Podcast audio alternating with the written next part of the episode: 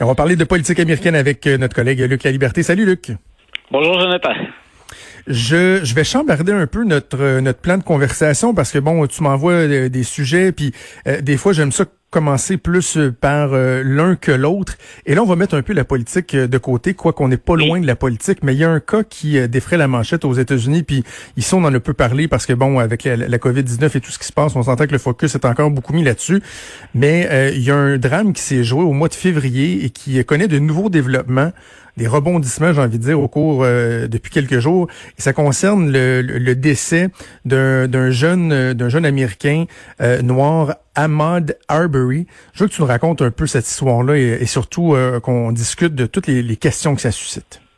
Écoute, puis préciser déjà, moi aussi, en partant, que j'ai tardé, j'ai vu cette histoire-là euh, au mois de février, euh, mais effectivement, hein, on, doit effectuer des choix dans la couverture parfois, puis euh, c'est certain que la pandémie retenait l'attention par un certain nombre de controverses majeures là, entre le président puis les, les, les, différents gouverneurs, mais cette histoire-là, dès le départ, elle est louche, et je, je l'associe entre autres à la couverture du, du, confinement, parce que la communauté noire de la, de la petite ville de Brunswick en Georgie disait euh, si ça n'avait été du confinement, vous nous auriez entendu et vu dans les rues beaucoup plus rapidement. Donc, parce qu'on a respecté les mesures de distanciation sociale, les mesures de confinement, euh, on n'est pas descendu dans la rue pour se plaindre ou dénoncer la situation. Pour le bénéfice des auditeurs qui connaissent pas l'histoire, donc euh, le jeune Arbery, il a 25 ans, puis au mois de février, il est en train d'effectuer son jogging matinal. Donc, c'est un ancien joueur de football. dans son casier judiciaire, qui n'a pas de lien avec la présente histoire, mais tout ce qu'on a contre lui, historiquement, le décès démêlé avec la justice. Euh, en 2018, on l'avait arrêté pour euh, vol à l'étalage. Mais donc, on, a mis on a mis la table. Il est en train de faire son jogging. Il passe devant la maison d'un père et de son fils. Le père est un ancien agent de police, M. McMichaels. Et quand il voit passer ce jeune noir-là en courant, euh, le premier réflexe du père, c'est de trouver que ce jeune-là est arrogant et qu'il est en train de faire une course de la victoire parce qu'il pense l'avoir vu déjà auparavant faire euh, commettre un vol par effraction euh, sur un chantier en construction. tabarouette, là. C'est ben même voilà, tabarouette. Ben voilà, c'est là où je veux en éventuellement. Donc, le père prend son fusil, demande à son fils de l'accompagner ils sautent tous les deux dans leur camionnette, dans leur pick-up et se mettent en chasse. Donc, ils poursuivent le jeune noir. Le jeune noir évite la camionnette une première fois.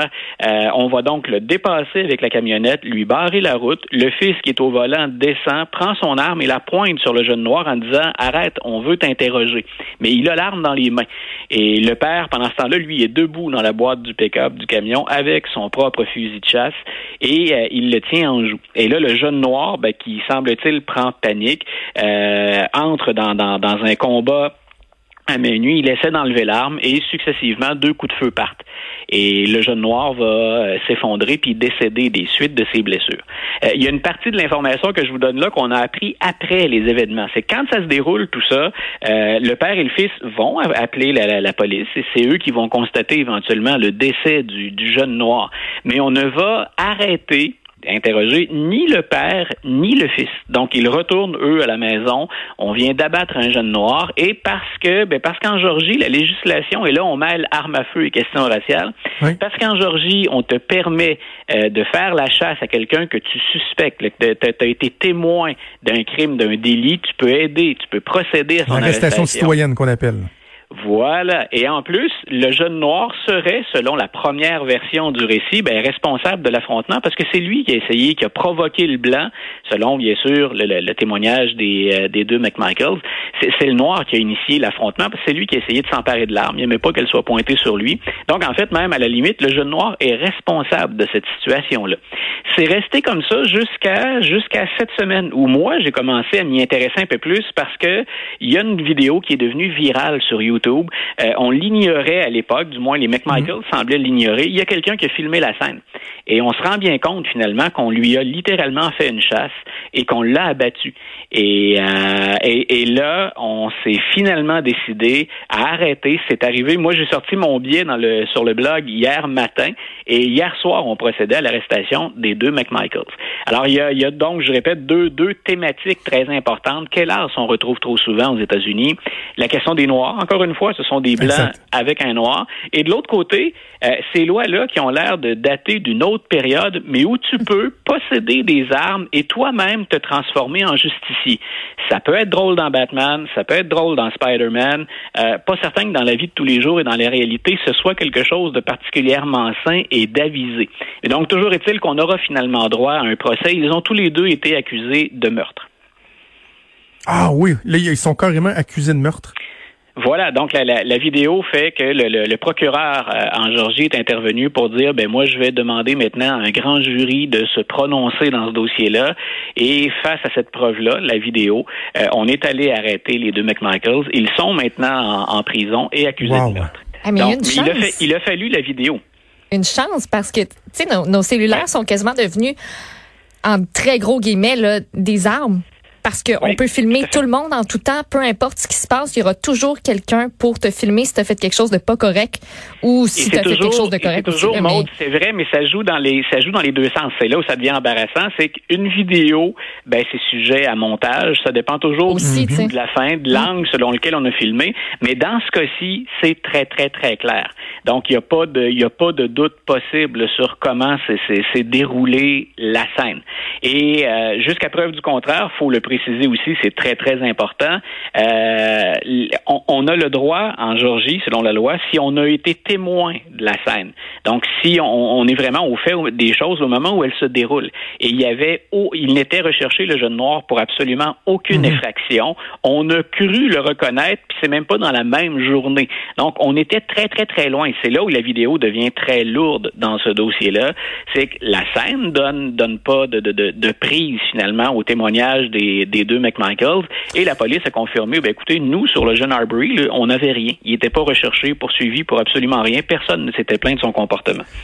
Moi, je vais, je vais prendre un beau gros pavé puis je vais le jeter dans la mort, là, parce que tu as parlé des deux angles, donc la question raciale et la question du contrôle des armes à feu. Mais j'apporte un, un, autre aspect à l'angle euh, racial, si on veut, là, parce que là, bon, c'est un noir qui a été pourchassé, etc. Donc, ça soulève des questions. Mais j'ai même envie de te dire sur le fait que initialement, cette nouvelle-là a été mise de côté assez rapidement. Une affaire entendue. Tu sais, un noir qui s'en est pris, hum. blablabla, puis ils ont tiré dessus. Puis si ça avait été le contraire, si ça avait été un blanc qui s'était fait descendre par deux noirs qui l'avaient pourchassé dans une boîte de pick-up, est-ce que la thèse initiale aurait été aussi rapidement euh, approuvée tu sais, socialement, puis qu'on serait passé à d'autres choses avant qu'il y ait une vidéo qui ressurgisse? J'ai l'impression que de poser la question, c'est d'y répondre un peu. Oui, les études et les statistiques te donnent raison, Jonathan. Donc, euh, c'est toujours désagréable, c'est toujours sensible d'aborder cette question-là, mais hélas, les statistiques vont dans le sens de ce que tu affirmes. Les Noirs sont beaucoup plus souvent victimes de ce genre de situation-là que les Blancs ne peuvent l'être.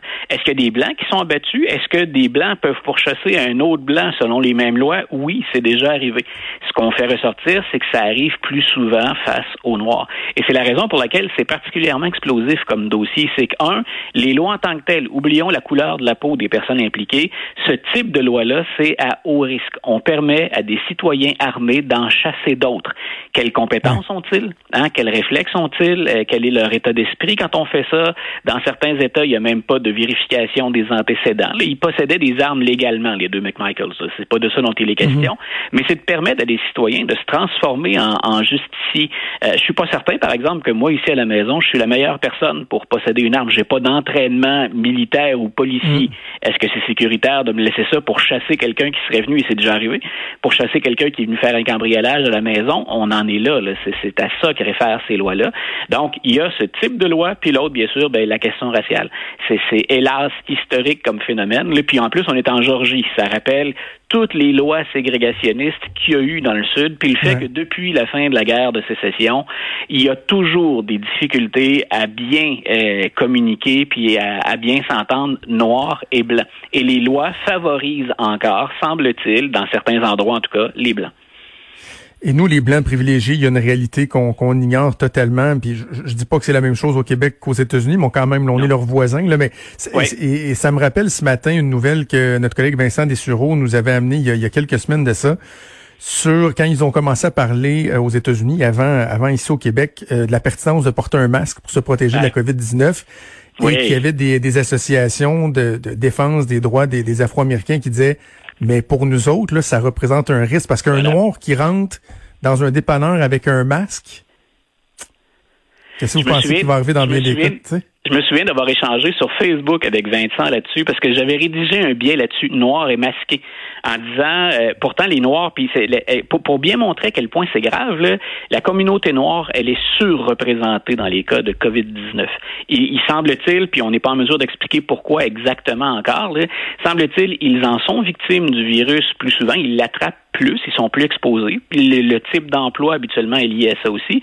Puis de l'autre côté, ils en décèdent plus. Donc ça fait plus de victimes en proportion chez les Noirs que chez tout autre groupe au sein de la société américaine. Et le groupe le plus exposé, parce qu'il a peur d'être associé à des malfaiteurs ou victimes des préjugés ou de profilage, ne va pas porter de masque. Donc, c'est désastreux. Là, encore là, on a une combinaison, on a un, un, accumulement, une accumulation, pardon, quelle erreur, une accumulation de facteurs qui font que les Noirs, donc, se, sentent encore avec une cible, littéralement, euh, dans le dos. Donc, on, on, a deux dossiers. Tu vois, on parle de masque d'un côté, puis de la COVID-19, puis de l'autre, on vient de parler du cas du jeune Arbery, mais, mais c'est terrible comme, situation quand on voit que ce, genre de situation-là perdure aux États-Unis.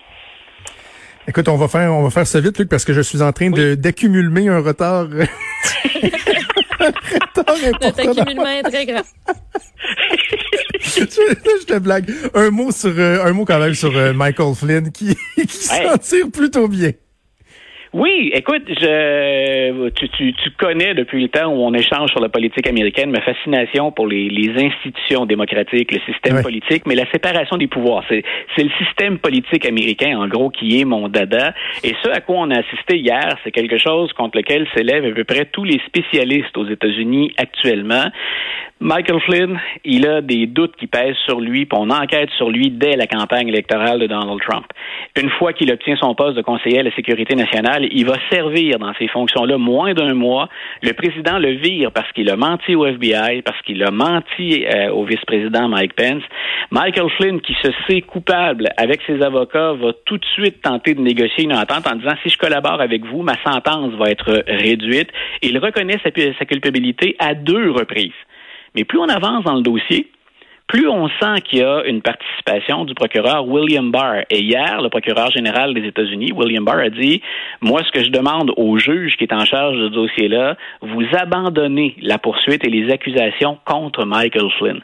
Il n'y a pas beaucoup de systèmes dans le monde où après que tu aies toi-même reconnu ta culpabilité, alors que tu avais le droit de ne pas t'incriminer en gardant ah le silence, il n'y a pas beaucoup de systèmes où un condamné, euh, quelqu'un qui va être condamné, mais qui est coupable et qui l'a reconnu, qui a témoigné de ça, là, qui c'est sa signature et ses propos, il est accompagné par des avocats et, il va s'en tirer. Donc, c'est, euh, écoute, c'est exceptionnel comme intervention. Et ce que ça, ça met en, en relation, c'est effectivement, est-ce que Donald Trump est pas en train de se servir de William Barr et du procureur général, donc du département de la justice, pour permettre à ses amis de s'en tirer sans avoir à séjourner derrière les barreaux? C'est hmm. encore mieux que le pardon ou le recours à la grâce présidentielle. C'est encore mieux, bien sûr, si on est le président et que ça sert nos intérêts. C'est encore mieux si on est la personne qui a été accusée, mais ça pose de très, très, très sérieux problèmes sur euh, ce qui devrait être normalement le caractère non partisan du département de la justice. Ils sont là pour servir les intérêts des Américains d'abord et non pas servir les intérêts personnels du président des États-Unis. Euh, mon biais est en ligne depuis euh, tout juste avant qu'on entre en onde et c'est un peu comme ça que je l'ai intitulé, le crime paix si vous êtes dans l'entourage de Donald Trump, c'est pas vrai que le crime ne paie pas. On a une intervention directe cette fois-là du procureur général des États-Unis pour euh, libérer quelqu'un, finalement, pour ne pas qu'on aille jusqu'à la sentence de quelqu'un qui a lui-même reconnu à deux hmm. reprises sa culpabilité. C'est, euh, j'étais sidéré devant cette décision-là.